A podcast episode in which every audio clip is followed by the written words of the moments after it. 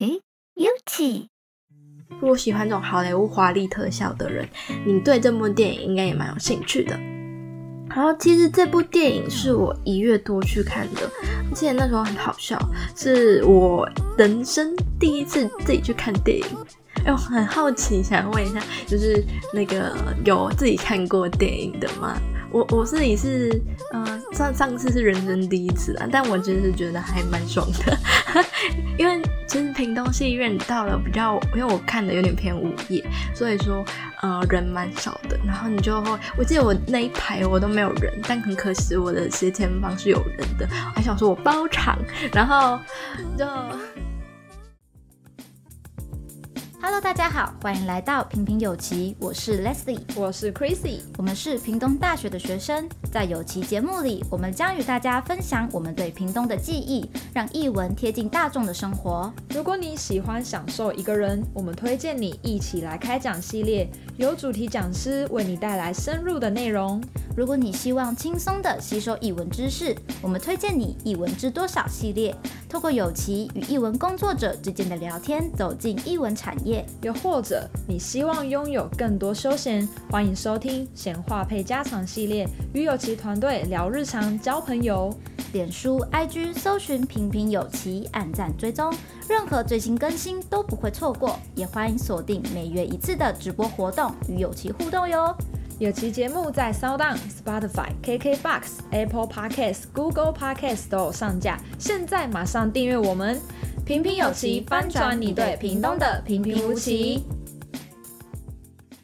Hello，大家好，我是美编 Winnie，先跟大家拜个年，来唠个吉祥话好了。嗯，祝各位二零二一牛年行大运，牛牛平安，牛年发大财。钞票一牛车，哼，刚刚临时去恶补。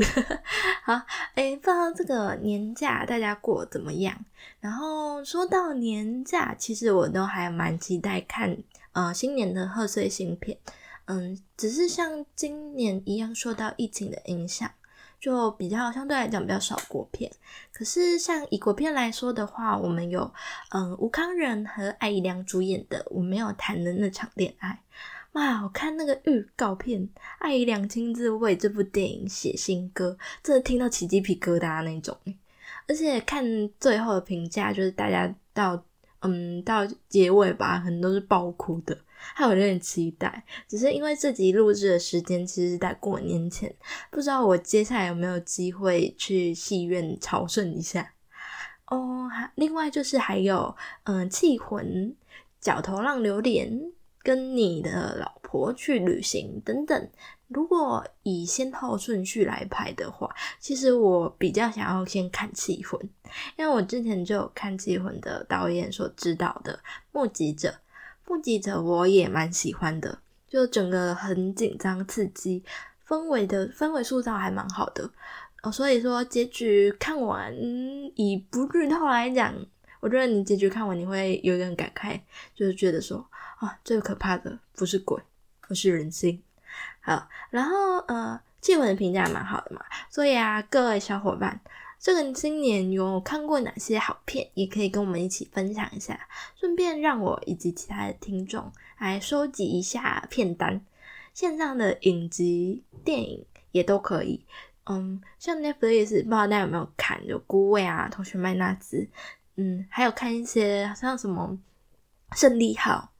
然后亚森罗平之类的，如果有看的话，也可以跟大家简单的分享一下你的小心得啊。突然讲到孤味，我突然想到，就是跟大家分享一个小消息。如果是台南人，或者是有来台南玩的朋友，也可以去全美戏院看看。就像我今天早上有滑到 FB。就有看到说，全美外面不是有挂那个手绘的海电影海报吗？然后师傅最近在赶工，把孤味的电影画海报画好。然后看过电影的人可以去看一下师傅手绘的温度，就在嗯全美戏院的外面。那如果没有看过的，可以冲一波进全美戏院看。然后我记得是年假，然后二月十八初期的片单里面都有孤味。可以顺便来台南的戏院看台南拍的电影，就整个嗯，还也是蛮有人情味、蛮有情怀的。然后除此之外，也有像是情人节、无声，就是这些都是金马奖都有得到一些好评的片子。如果还没看、想要看的，就可以嗯、除了用线上，因为他们也有在一些线上的平台上映嘛。但如果你还是想要进戏院去体会的话，还没看的就赶快去看吧。嗯，然后我们前面聊了一些新片。然后跟一些电影资讯，那我们就来开始我们今天的正题，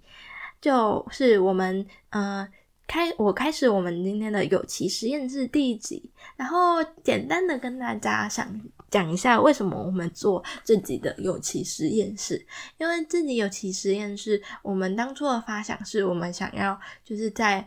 专题过后，因为专题过后其实基本上我们应该就。不用做 podcast，只是我们就是我跟其他的三位小伙伴，其实就蛮想说把它作为一个，就做一做，做到后来也是蛮有兴趣的，然后做成未来一个算是斜杠的一部分。然后我们就想说啊，我们现在系列就是三个，但是我们还想要做出更多的创新，所以。这个有机实验室新的系列，我们就想要把它当成一个呃比较实验性质，就什么东西都试试看，然后大家有各自喜欢的东西都可以呃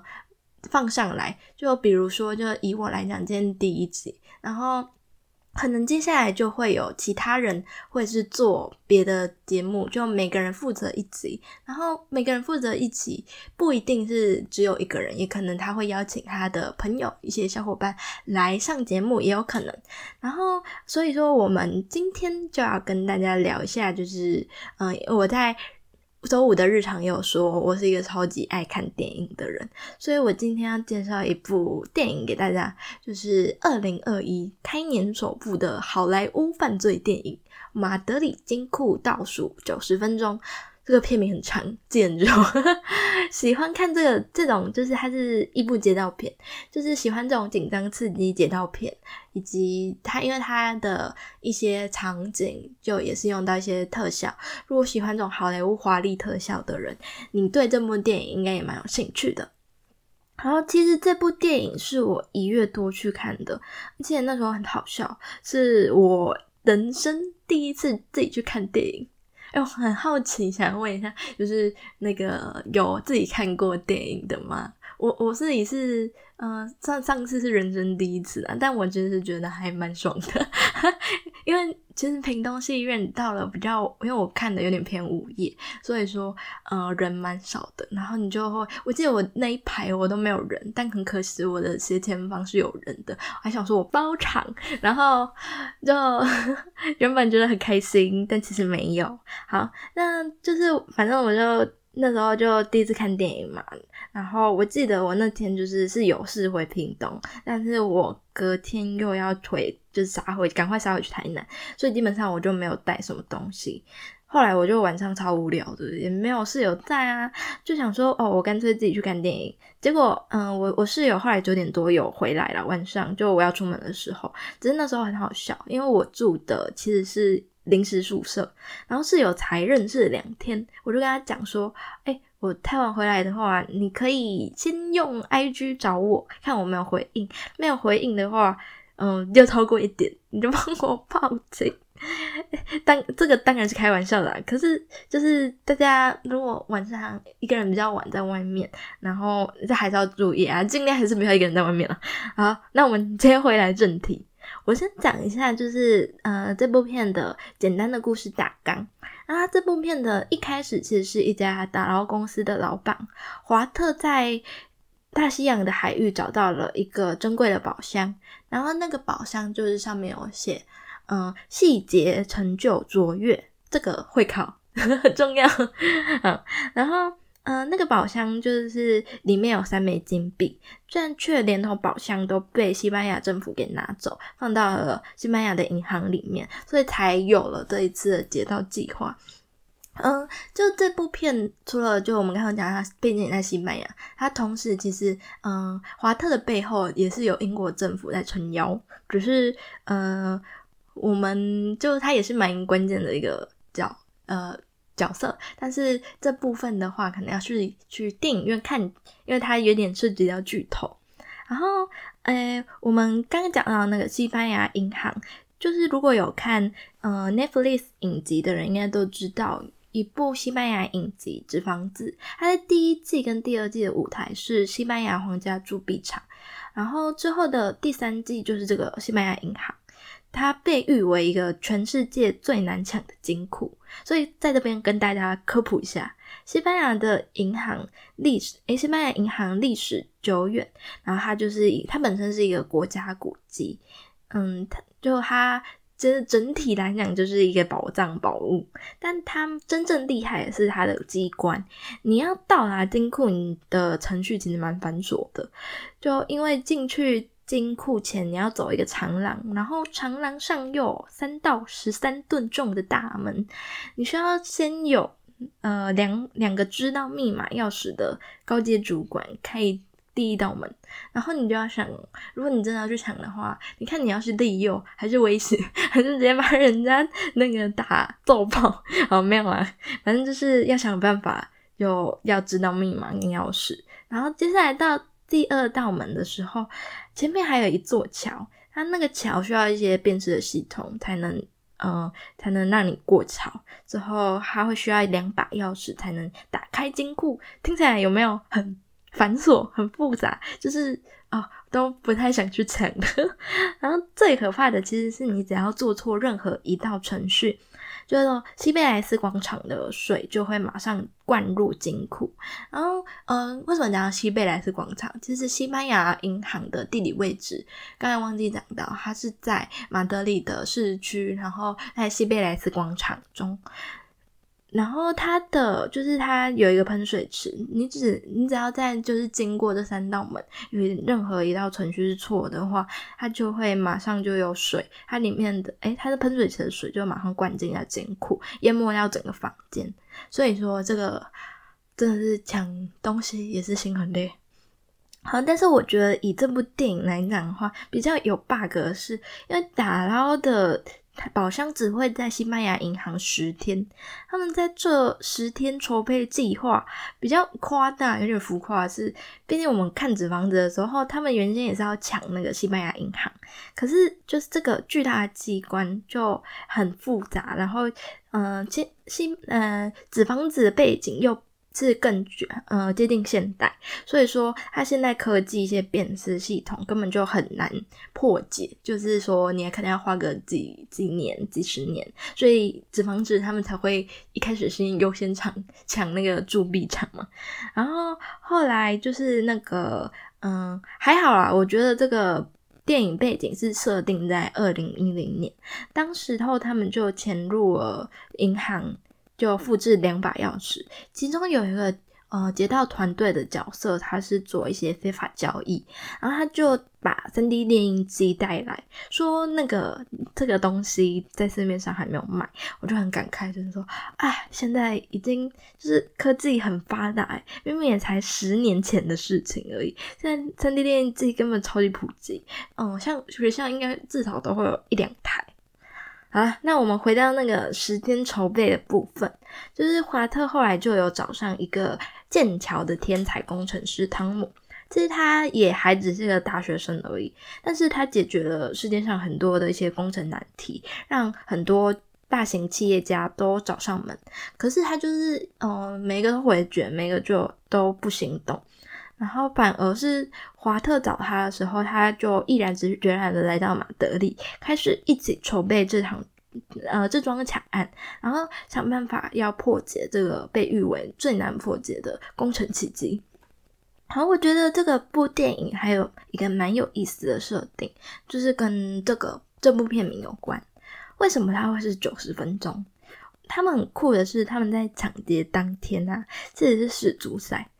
后，嗯、西这个这个世足赛的话，还是西班牙对上荷兰的决赛。然后会当天会有几十万人在西贝莱斯广场，所有的监视器都会转向呃大荧幕的方向。